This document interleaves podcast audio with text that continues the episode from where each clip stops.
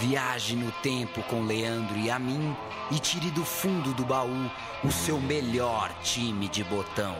Agora na Central 3.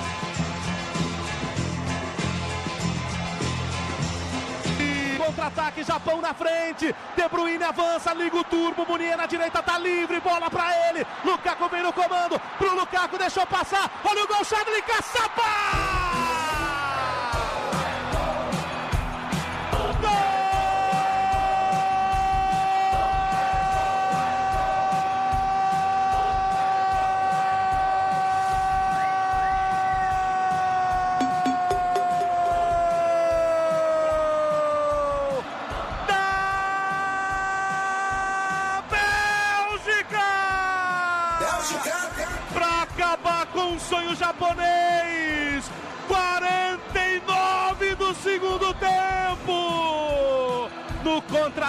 Todo o Japão foi para a área. O Courtois segurou.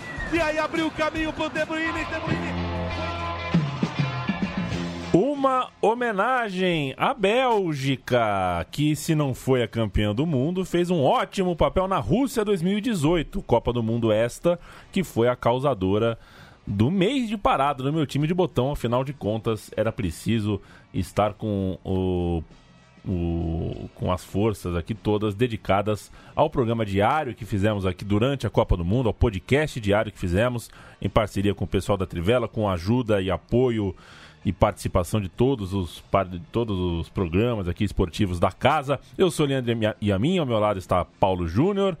Ouvimos uh, o grande Marcelo Duó, amigo da casa aqui, narrando o gol da virada nas oitavas de final, na partida entre Bélgica e Japão. E já, já assim temos uma dica mais do que dica, né? Falaremos de seleção belga. Falaremos de seleção belga. Olá, Leandro e a mim, o pessoal que acompanha meu time de botão. Falaremos da Bélgica, que tem a melhor campanha da história se essa foi terceira colocada, a gente vai falar da Bélgica, vice-campeã europeia em 1980. É, uma Bélgica que chegou à final. Claro, tem campanha olímpica também, mas considerando Copa do Mundo e Eurocopa, essa Bélgica de 80 foi finalista, chegou ao jogo do título e é dela que a gente vai falar a gente estava assistindo Copa do Mundo, Leandro e a mim, porque daqui uns anos vai ter meu time de botão dessa Copa. Exato. Então tem que ter assistido. Não dá para fazer um é. programa de história ignorando o presente. Exato. E esse programa é gravado nas tardes, né? E a gente precisava se dedicar à Copa do Mundo. Assim foi. Começa então um novo ciclo do meu time de botão com esse programa especial sobre essa Bélgica dos anos 80. Antes de qualquer coisa, eu falava com o Felipe Lobo, da Trivela, aqui no nosso estúdio, viu, Paulo Júnior? Que tudo bem, vai, a Itália jogar de azul, vai, é uma exceção aí, vai, a gente entende. É, não sei quem, porque a cor da casa imperial, que não sei o que lá. Agora, a seleção que a bandeira é três cores, o uniforme é três cores, cara. A Bélgica é preto, amarelo, vermelho. É camisa vermelha, calção preto e meio amarelo, ou algo parecido. Pra, mim, a Holanda, eu não me conformo que não é camisa vermelha, calção branco e meio azul. Não é assim a bandeira? Só, é só copiar, né? É só copiar e, enfim, é claro que se a gente levar isso a ferro e fogo para todo mundo, vai ficar uma coisa confusa. Porque precisa ter a Ordem em Progresso do Brasil, aquela faixinha branca, né? Exato. E quem vai virar, quem vai passar a usar o celeste é a Argentina. Pois é. Com calção branco e meia celeste. É melhor não confundir, né? Mas, só pelo bem do hábito que a gente tem hoje, né, Paulo Júnior, de ver a seleção belga jogando toda de vermelho, inclusive são os diabos, tal, vermelhos, é, a gente começa a contar essa história com uma seleção belga que usava um uniforme todo branco, né, na maioria das vezes, e também um uniforme, o outro jogo de camisa era camisa vermelha, calção preto, meia amarela, as cores da bandeira. E eu sempre achei tão mais bonito de ver as fotos antigas da Bélgica desse jeito que não podia deixar passar essa pequena corneta aí à seleção belga, que por sinal veio para a Copa de, de, de 18 na Rússia com um uniforme muito, muito bonito, inspirado, acho que na seleção de 84, que jogou a Euro de 84 entre as Copas de 82, que ela foi muito bem, e a Euro de 82, que contaremos aqui também um pouquinho. Vamos começar dizendo primeiro, primeiro vale muito dizer que a Bélgica tem tradição nos primórdios do futebol. Foi medalha de bronze na primeira disputa do futebol em Jogos Olímpicos lá em 1900 e depois saiu com ouro quando sediou a Olimpíada na Antuérpia em 1920. Na sequência, no embalo ali dos primeiros torneios de futebol nas Olimpíadas, a Bélgica jogou as três primeiras edições de Copa do Mundo, jogou 30, jogou 34, jogou 38, ainda que não tenha vencido nenhuma partida nesses três primeiros mundiais. Vieram os tempos de vacas magras e os belgas voltaram as Copas do Mundo em 1970, portanto 16 anos depois daquela participação de 1954 e caíram na primeira fase, lamentavelmente. Depois já vieram outras frustrações, aquelas nas eliminatórias das competições ao longo dos anos 70, que fazem com que o time vice-campeão da Euro de 80 tenha chegado à disputa e tenha ido tão bem, mesmo sem experiência internacional, sem grandes jogos decisivos uh, uh, pregressos ali para a equipe principal nos principais torneios. A gente vai passar então por essas campanhas frustrantes até chegar nesse nessa Eurocopa histórica de 80. Começando com a Eurocopa de 72. A Euro de 72 aconteceu na Bélgica e o time se classificou ao passar pelas eliminatórias, superando um grupo com Portugal, Escócia e Dinamarca. E depois conquistando um grande resultado ao superar a Itália, vice-campeã do mundo, no duelo de ida e volta. Foi 0 a 0 no San Siro, foi 2 a 1 em Bruxelas, jogo histórico para a seleção belga a Bélgica tirava a Itália e ia para a disputa final da Euro. Uma Euro muito curta, né? As eliminatórias eram muito complicadas porque pouquíssimos times jogavam a Euro. A Euro tinha só quatro equipes, portanto era disputada só em semifinal e final. E a Bélgica, logo de cara, perdeu para a Alemanha Ocidental por 2 a 1 dois gols de Gerd, de Gerd Miller. Depois ainda venceu a Hungria no terceiro lugar, disputado em Liege. Ou seja, na Euro que sediou, fez uma campanha bonita para chegar até a disputa. Superou a Itália, mas é, no, no duelo mata-mata, nos dois jogos ali para tentar ser campeã europeia, perdeu para a Alemanha, teve que se contentar com o pobre jogo de terceiro lugar. A gente tem o gol contra a Itália. Gol contra a Itália em Bruxelas, gol que eliminou os italianos, já que a Bélgica tinha empatado no San Siro a partida de ida. Vamos ouvir o gol. Tweemansmuurtje staat er dicht.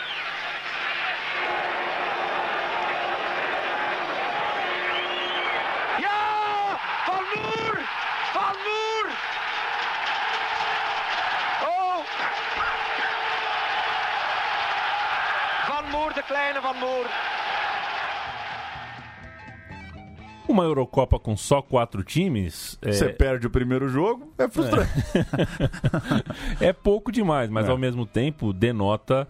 É, significa que as eliminatórias para Euro vira uma loucura, né? Pois é. Quanto menos time você põe no topo aí da pirâmide, mais acirrada fica ali o caminho uh, para ela. Vamos falar de eliminatórias, então frustradas para a seleção belga ao longo de todo, toda a década de 70. Por exemplo, nas eliminatórias para a Eurocopa de 74, Holanda, Bélgica, Noruega e Islândia disputavam uma vaga no grupo 3 do chaveamento, quatro times para uma vaga.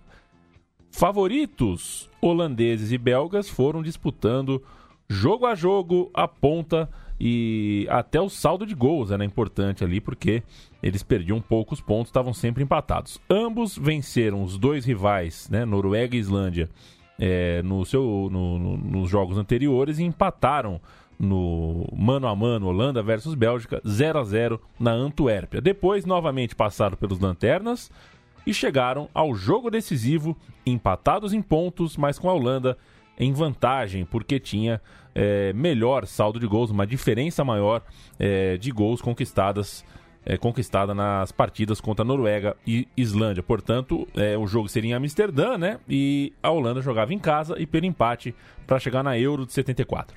Esse. Na Copa de 74. Na Copa de 74, né? na, na eliminatórias da, da Europa.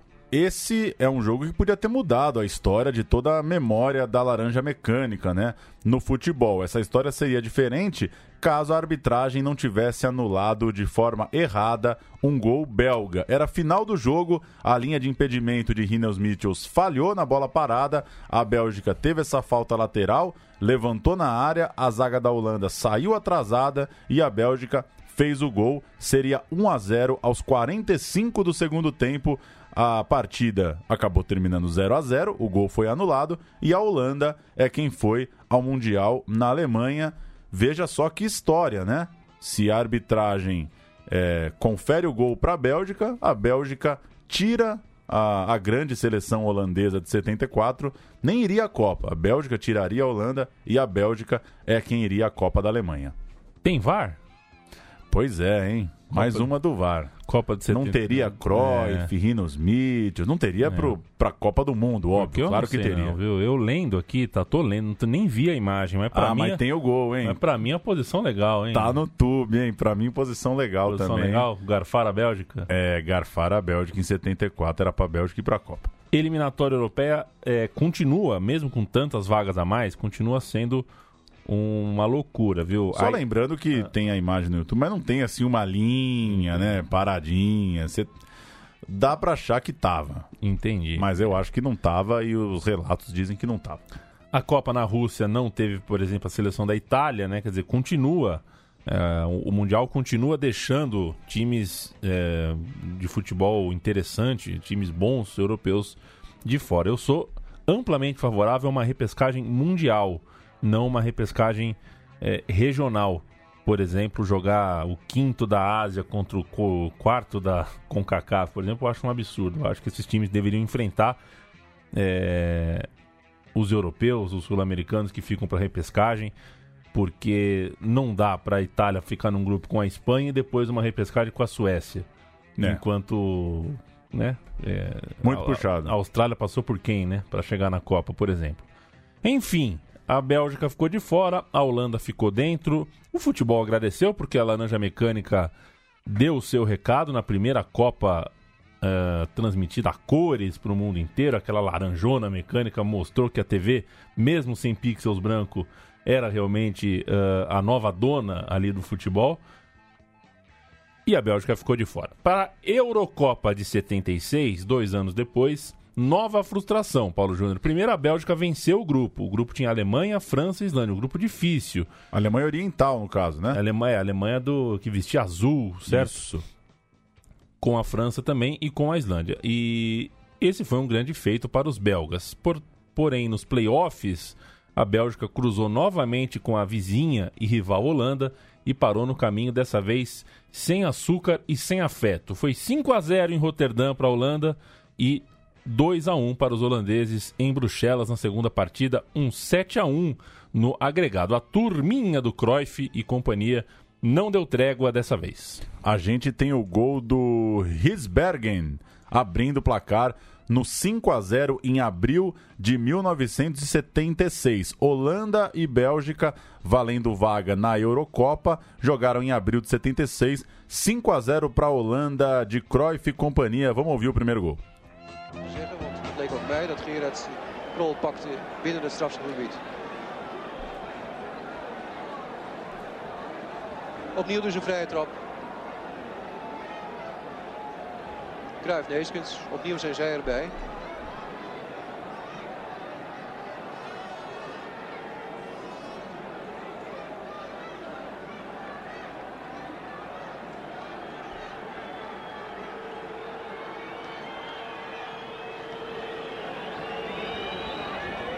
Demora para bater a falta, hein? Kruipt Jansen ertussen. Kruif, Rijsbergen. Schitterende vondst en een schitterende goal. Ja, de aandacht richtte zich op Neeskens. Rijsbergen was een van degenen die erbij was. En kijk, zo schiet hij schitterend aan. Resumindo então, Com né, todo Paulo? respeito ao nosso ah. amigo holandês, aqui no Brasil a gente tem narrador bom pra cacete, ah. né? Porque, pô, Holanda e Bélgica, meu amigo. Se deu respeito um pouquinho, né? Caramba. Dava um negócio com. Tá louco, com parece pompa. um velório. Pois é. é. O, o... Paulo, Oi. a década de 70 belga, então, poderia ter sido muito mais se não fosse um vizinho de Benelux, inclusive, chamado Holanda. Você acha que um dia vai ter uma revolta ali nos Países Baixos e teremos Países Baixos de verdade, assim, na Copa? Acho que não. Não. Não, Mas passou. é bom Países Baixos, É né? ótimo.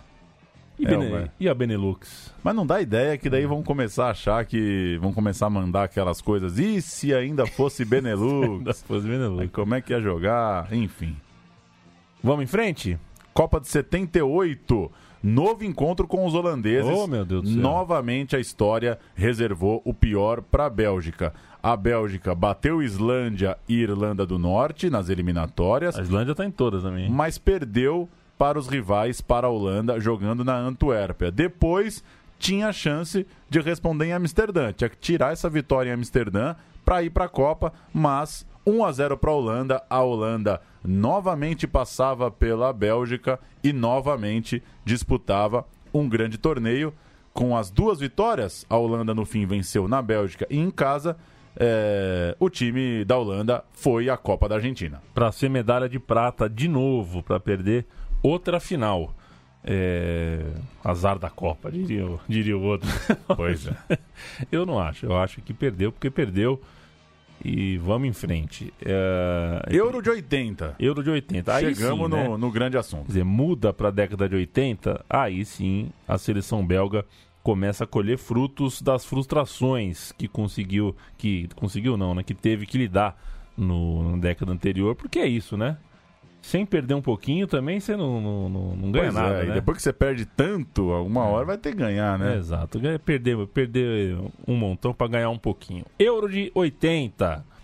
Ah, vou pôr, vou pôr a vou pôr a cereja do bolo, viu, Paulo? Manda bala. Vou pôr a cereja do bolo porque é justo. Grandes jogos, grandes conquistas. A cereja do bolo.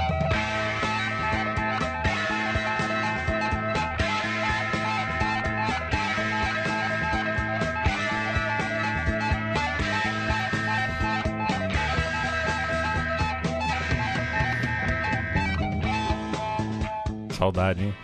Ó, tem podcast melhor, mas guitarra de vinheta de quadro melhor que essa, eu quero que alguém mande aí. Que que é isso? Caixa postal Central 3. O que, que é isso? Para a Eurocopa de 1980, finalmente a Bélgica não está no grupo da Holanda e também não da Islândia, né? Finalmente deram uma mexida aí.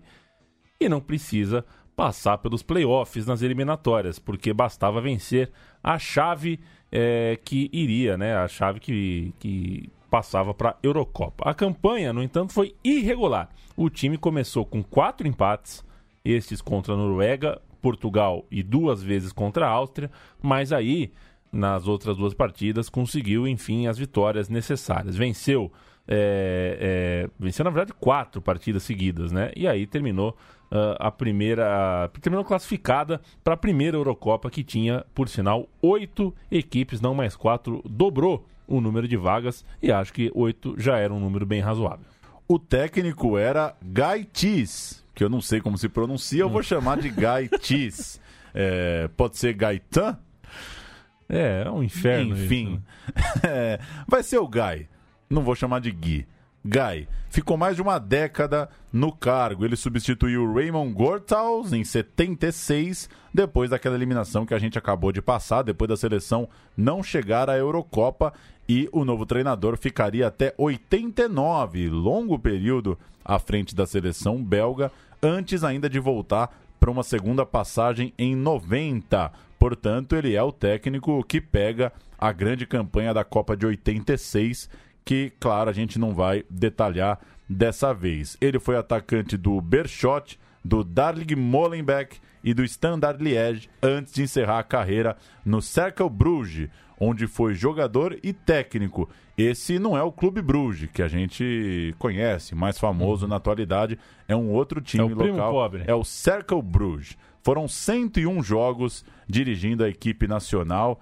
É o técnico de, de toda essa geração lá na Bélgica. Se ele é o técnico, falemos do elenco. O único remanescente das competições do início dos anos 70 era o lateral esquerdo Maurice Martens, reserva na Copa de 70 e presente também na Eurocopa de 72. O time iniciou a campanha com o goleiro conhecidíssimo Jean-Marie Pfaff, o melhor jogador do Campeonato Belga de 78 e depois que depois construiu longa carreira no Bayern de Munique, um dos maiores jogadores belgas de todos os tempos, o Pfaff, sem dúvida nenhuma, e que aos 26 anos fazia sua primeira de quatro competições internacionais com a camisa 1 da seleção, ainda como jogador do Bereven, clube é, local, né, um clube belga que o Pfaff defendeu até a temporada de 81 82. Ele seria goleiro ainda do time da FIFA na Copa de 86 e eleito em outras diversas listas de jogadores do século anos depois. O Faf, o único goleiro com três Fs. Olha lá, hein? É, o Tafarel tem dois. A lateral direita tinha o Gerrits, também um ícone do futebol belga, capitão do PSV, campeão europeu de 88. Ele foi capitão da seleção também a partir da Copa de 82, ano que foi eleito chuteira de ouro do futebol belga, melhor jogador do país. Fez 86 jogos pela seleção, jogou até a Copa de 90, depois virou técnico campeão na Bélgica, na Holanda, na Turquia, na Arábia Saudita, no Marrocos, rodou bastante o lateral direito dessa seleção. O Gerrits que lembra muito nosso amigo Lucas Borges, que apresenta o Cine Central Brasil aqui, na verdade o Central Cine Brasil, né, Paulo Júnior? Eu sempre Isso. troco. É, barbudinho, lateral direito e violento muito parecido os dois. E o Gerrits jogou no Milan, inclusive. Vamos para a zaga. A zaga que tinha o Luke Millecamps, que atuou a vida toda no Vergen. E também o Walter Meus. É difícil, hein? Walter Meus, que foi o técnico da seleção da Bélgica no intervalo de ausência do Guy Tis. O lateral esquerdo, Mi Michel Rancan, de longa carreira como técnico na Suíça, depois de encerrar a sua carreira em 1990 atuando pelo Sion. Gostei do Rancan. Acho que eu acho que eu acertei, viu? Aliás, eu tinha pavor do álbum da Copa de 94 que o time inteiro da Suíça jogava no Sion. Achava um absurdo convocar quase que o time inteiro para uma Copa do Mundo. Chegamos no meio-campo do time histórico da Bélgica de 80. Tinha o capitão Julian Kuhls, campeoníssimo com o Clube Bruges, presente nas derrotas das finais europeias perdidas para o Liverpool nos anos 70, o Bruges chegou em competição, em final de competição europeia na época. O meio-campo também tinha o Wilfred Van Moer, destaque da seleção na Copa de 70, três vezes melhor jogador belga da temporada. Ali em 80 ele já era veterano, tinha seus 35 anos. E o René van den Heiken, que foi o técnico da Bélgica recentemente, entre 2006 e 2009, foi o van den Heiken que dirigiu a seleção belga. Ele completava o tripé no meio-campo desse time de 80. O ataque tinha o cabelo de tigela François van der Elst na direita, que foi artilheiro deste grupo nas eliminatórias, um goleador, um campeão da Recopa de 76 pelo Anderlecht, quando marcou dois gols na final contra o West Ham. O François van der Elst era então um, uma referência ali, um homem-gol belga. Ele defendeu o clube, o Anderlecht, por toda aquela década e depois foi jogar na mamata do New York Cosmos, aquele encontro. Só faltou o Luciano do Vale no New York Cosmos, né? Só antes de defender o próprio West Ham é, e voltar ao Lokeren da Bélgica, seu, sua terra natal, por lá ele ficou. Vamos ouvir Vanderelst, Paulo? Homenagear o Vanderelst na final contra o West Ham, final vencida pelo Anderlecht, Recopa de 76. Ele faz dois gols. Vamos ouvir o primeiro gol dele nesse jogo, 4 a 2 para o Anderlecht, vencendo o West Ham, saindo com o título.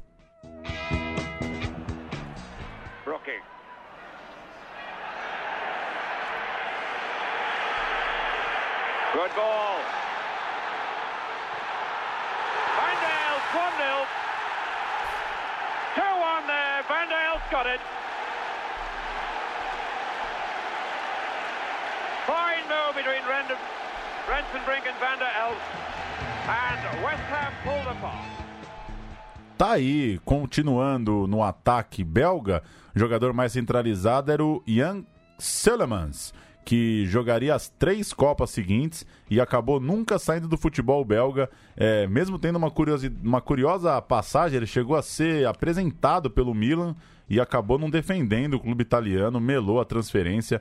Ele jogou, no fim das contas, a vida inteira na Bélgica. E fechando o time, fechando o trio de ataque, o matador Edwin Vanderberg artilheiro da Europa em 81, fez 39 gols em 34 jogos pelo Anderlecht, seis vezes goleador máximo no campeonato belga e campeão da Copa da UEFA pelo clube em 83, final contra o Benfica.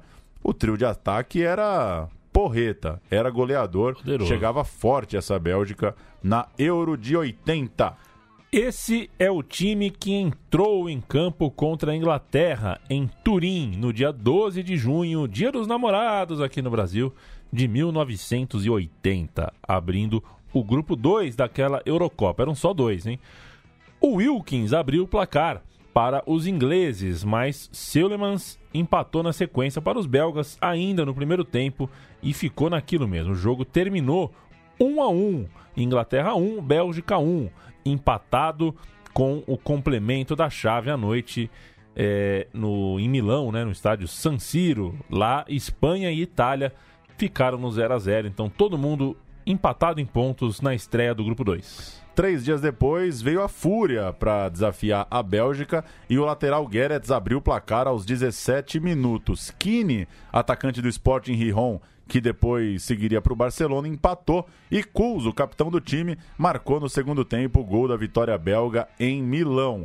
A Itália bateu a Inglaterra por 1 a 0 e, portanto, a Bélgica teria a vantagem de jogar pelo empate na rodada final para ser líder do grupo e chegar à decisão. Não tinha semifinal. O campeão do grupo jogava a final da Euro, ou seja, empataram no primeiro jogo, um ponto para cada. A Bélgica venceu a Espanha, a Itália venceu a Inglaterra. Ambos chegavam com uma vitória e um empate, mas esse 2 a 1 pesou nos GoPro e a Bélgica chegava com uma vantagemzinha na rodada final.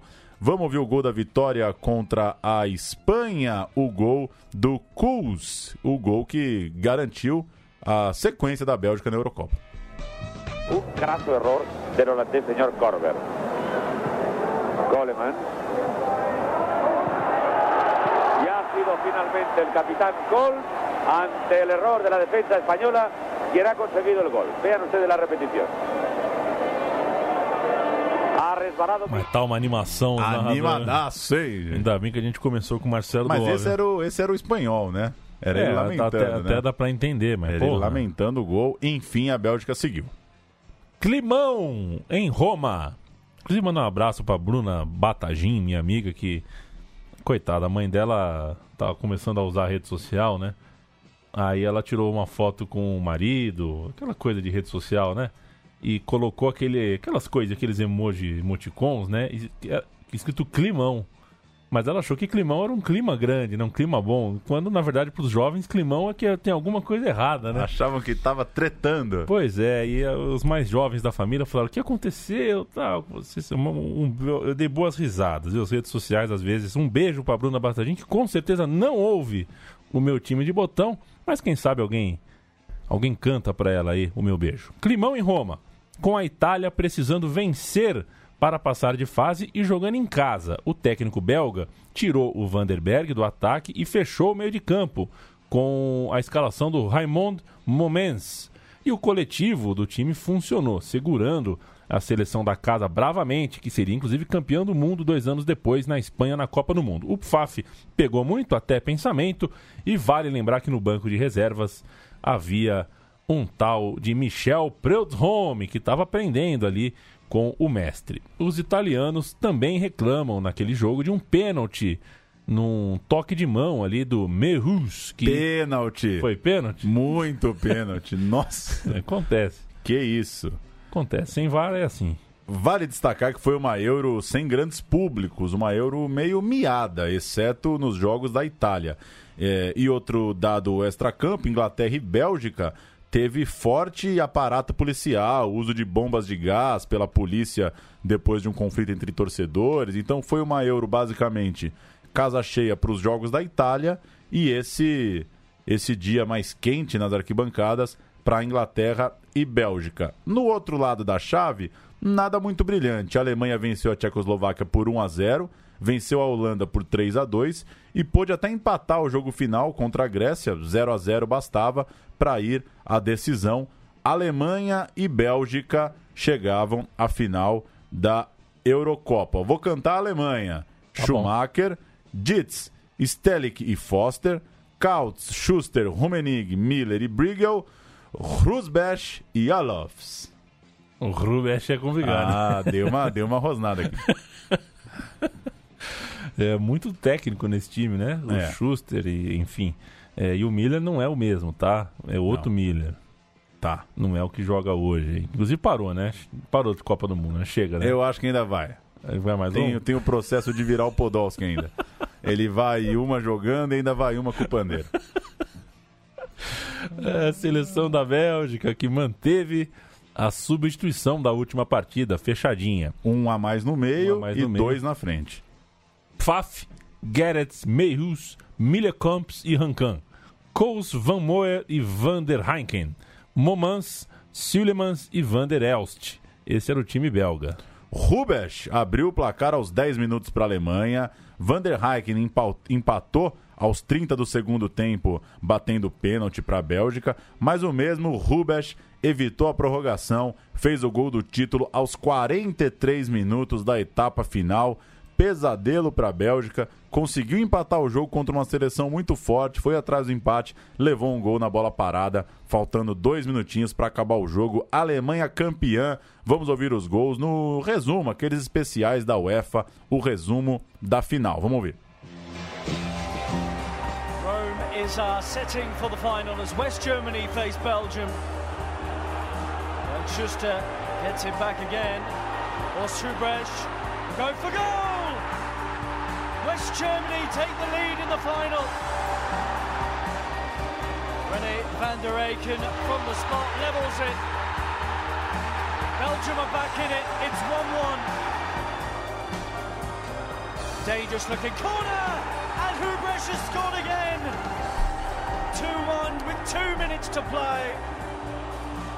West Germany are European champions Quer dizer, né, não é só a Holanda que lamenta na vida aí da bola o fato de chegar tão perto algumas vezes do, da glória e não é. consegui-la, né? Pois é. De toda forma, não deixou de ser uma espécie de redenção daquela geração belga, né? Do time base que mais atuou nessa Eurocopa na Itália, sete jogadores estavam naquele empate contra a Holanda em outubro de 77, que custou um lugar no Mundial. E mais, alguns, como o próprio goleiro Pfaff, carregavam ainda a frustração da eliminação naquela para aquela Euro de 76, para a mesma Holanda. Ou seja, tinha uma turma que vinha ali em 7-4, 7-6, 7-8, sofrendo com as quedas. No fim das contas, a Itália também não ganhou o troféu. Na final, eh, a Tchecoslováquia venceu os italianos. Não, na verdade, isso aqui é disputa de terceiro lugar, né? Isso, Claro, é. a Bélgica jogou a final. Ô, meu Deus do céu. A Tchecoslováquia venceu a Itália nos pênaltis. A Itália também não se despediu com vitória. E eh, a Bélgica, após finda a competição, só colocou um jogador na seleção da Euro, o Seulemans, que era o atacante, né, Paulo Júnior? Portanto, é, a Alemanha em primeiro, ganhando no finzinho, tirando o título da Bélgica. A Bélgica em segundo lugar. Tchecoslováquia em terceiro e o mais amargo lugar de todos é o quarto lugar do país sede, né? Nada pior que o anfitrião ficar em quarto. A não ser que você seja Coreia do Sul, sempre lembro isso, Coreia do Sul. A não ser que você some 10 gols sofridos para ficar em quarto como anfitrião. Isso. Aí é o fim do Aí mundo. é o né? fim do mundo, É o fim do aconteceu. Na sequência, o treinador, o nosso amigo Guy, comandou o time que passou pelas eliminatórias para a Copa de 82. A Bélgica venceu um grupo que tinha a França e finalmente superou o cruzamento contra a Holanda na mesma chave. O elenco da Bélgica tinha 14 remanescentes do vice-campeonato europeu, ou seja, a Bélgica que, que o pessoal viu na Copa de 82 era mais ou menos o mesmo time, 14 caras desse vice-europeu de 80. A seleção venceria o grupo 3 da fase da, da primeira fase da Copa, né? Batendo inclusive a Argentina na estreia, o Salvador na segunda rodada e empatando com a Hungria na terceira, mas fracassaria diante da Polônia e da União Soviética na segunda fase da Copa do Mundo. O time então caiu na fase de grupos da Euro de 84, na sequência desta jornada em 82 e depois ainda passaria uma série de edições sem se classificar para a Eurocopa, jogando apenas duas. A de 2000, que inclusive foi é, em seu território, né, junto com a Holanda, e também em 2016. Das últimas oito euros, portanto, apenas duas participações. Em mundiais teve uma coisa boa. Quarto lugar em 86, a melhor campanha, né? Até o terceiro lugar da semana passada, conquistado na Rússia. Ou seja, é curiosa, né? Essa, essa série de ausências na Euro, né? a Bélgica tem que tem uma geração forte. Agora também aumentaram, né? o número de vagas aumentou muito, né? Mas quando a Euro estava mais pegada, ela acabou ficando fora muitas vezes. As eliminatórias têm sido uma, uma grande dificuldade para a Bélgica ao longo dos tempos, a dificuldade em se classificar. Portanto, em mundiais, o terceiro lugar agora na Rússia, o quarto lugar em 86 e a grande final da história da Bélgica é essa final de 80 que contamos hoje. Agora, eu abri aqui, viu, Paulo Júnior, a ficha do, do, da semifinal da Copa de 86, né? Quando a Bélgica parou para a Argentina do Maradona no Azteca. Inclusive, a ficha fala que tinha 115 mil pessoas no estádio. Tinha. Tinha, né? Tinha. O argentino do Maradona ganhou por 2 a 0 e eu vim ver quantos jogadores ainda continuavam, né? Por exemplo, o Sillemans, o Guedes, o Pfafo, o Rancan, é, alguns jogadores continuando no time e o Sifo já jogando, né? O menino Sifo que apareceria ali, um, não sei se é filho de italiano, qual é a, mas era um, um cara que preferiu o atuar Rancan. pela Bélgica. O Rancan estava ali é, e, e o Gaites de treinador. Esse jogo, Paulo Júnior, sabe que muito se fala que na fase anterior o Maradona fez o gol mais antológico da carreira contra a Inglaterra. Mas o gol que o Maradona faz nesse jogo contra a Bélgica, para mim, é mais impressionante. É um golaço. Porque o gol contra a Inglaterra, tudo bem, ele sai lá do meio de campo. Mas ninguém, ninguém toca nele, né? Esse gol contra a Bélgica ele toma. É o gol Toma, contra a toma. Inglaterra 2.0. É, né? porque o equilíbrio dele para não cair, para conseguir fazer a jogada ali, inclusive é o jogo daquela foto maravilhosa, né, que tem seis jogadores É. da Bélgica olhando para ele assim, se eu não me engano é nesse jogo, ou é de 82, hein? É, não me, não me recordo se é de 82 ou de 86. Ah, sempre a Trivela ajuda, né? Sempre a Trivela nos ajuda aqui. Matéria de Leandro Stein. Pá, pá, pá, pá, pá, pá. Não sei, hein? Acho que é 82. 82. 82. Então é anterior. É, É. o primeiro Argentina e Bélgica do Diego. Exatamente. Pelo uniforme já dá pra captar aqui. E. ah, acho que é isso que eu tinha pra falar sobre esse jogo de 86. É isso. Esse gol do Maradona é um pouco subestimado por causa da grandeza do Argentina e Inglaterra. E essa seleção belga é a seleção que começa a dar os primeiros sinais ah, de que faria alguma coisa também lá pra frente. Tanto que a, a geração que viveu ali 90, 94 lembra com carinho do Sifo. E lembra com carinho dos já veteranos Guedes, que jogava ali, do Pleo de Roma que estava surgindo. Vamos ouvir dois gols dessa Copa de 2018. A gente começou com o Marcelo Duó na Rádio Globo. A gente vai ouvir com Everaldo Marques na Rádio Sagres o gol do De Bruyne contra o Brasil. E depois, é, na voz do Luiz Roberto na Rede Globo, o gol do Hazard, o gol que valeu o terceiro lugar, valeu a grande campanha da Bélgica, que faz com que a seleção seja nossa homenageada de hoje. Vamos lá, com EV e depois Luiz Roberto. Protege de costas pro gol, tenta girar, parte com a bola, é um trator, o Romero Lukaku bota na frente, passou de passagem pelo Fernandinho, virou um bolão na direita pro De Bruyne, dois contra um no mano a mano, invadiu, bateu, é gol!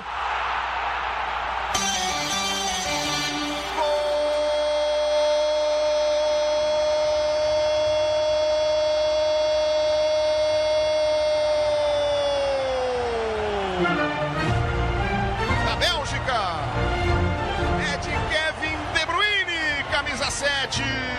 Uma aula de contra-ataque da Bélgica que começou com esse trator chamado Romelu Lukaku. Pegou a bola no campo de defesa, parou na intermediária, usou o corpo, protegeu. Aí engatou a segunda marcha e ninguém pega. Ele se manda com a bola, atropela todo mundo, passa de passagem pelo Fernandinho na metade do campo e toca na direita, abrindo um bolão para De Bruyne. Ele caminha, ele e o Chadli contra o Marcelo, dois contra um. O De Bruyne ameaça abrir na direita, toca para dentro, puxa para dentro, solta o pé direito cruzado, a bola estufa a rede no fundo do gol. Hazard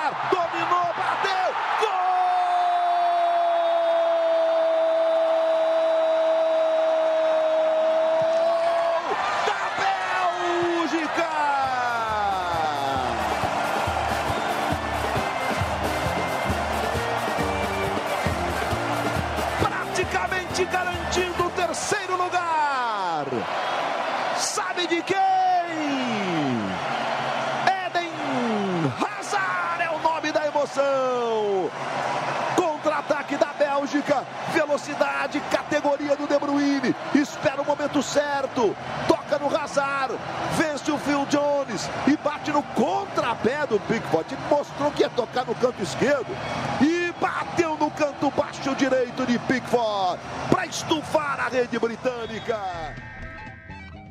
Muito bem. Tá É, aí. Tá aí. Parabéns à Bélgica, time que foi legal de assistir nessa Copa e é, vamos ver se na próxima Euro, quem sabe não iguala uma final, né? Não iguala o que fez esse time de 80. É difícil chegar numa final, né? Uma final na vida. É complicado. É difícil, né? Mas É enfim, complicado. Ele também chega e toma o gol aos 83. é, ficou difícil, mas tá aí a lembrança. 83, não, 89, né?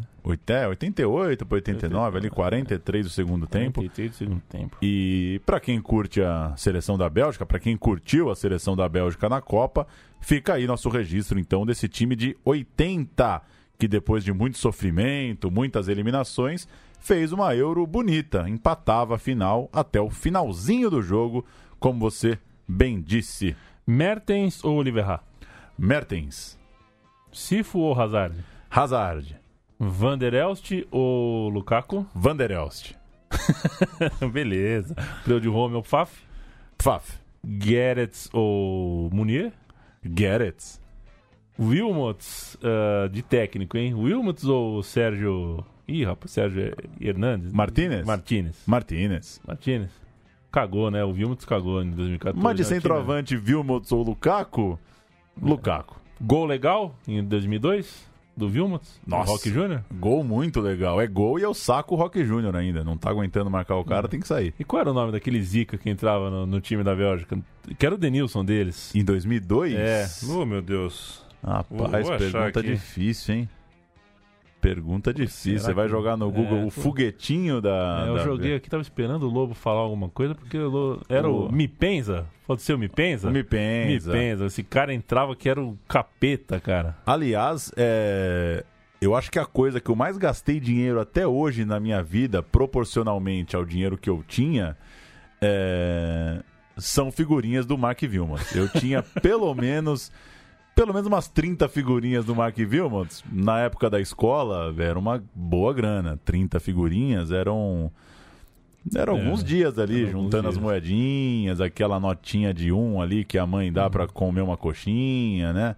É, eu tive pelo menos 30 figurinhas do, do Vilmotes, Vilmotes. que eu E- chamava na época. Um abraço pro Carlos Giraldelli, que na minha infância, na Paulista de 89, eu tinha tanta repetida do Ademar do Mojimirim, que ele juntou todas e falou: Essa aqui é a cidade Ademar, e colocou numa folha sulfite, assim. Só que eu não sabia que existia uma cidade Ademar, né? Entendi. Eu nunca entendi a piada. Ele, que já com seus 14, 15 anos, já conhecia a Era cidade mais Ademar. sagaz, né? Já era mais sagaz. Ainda hoje, viu?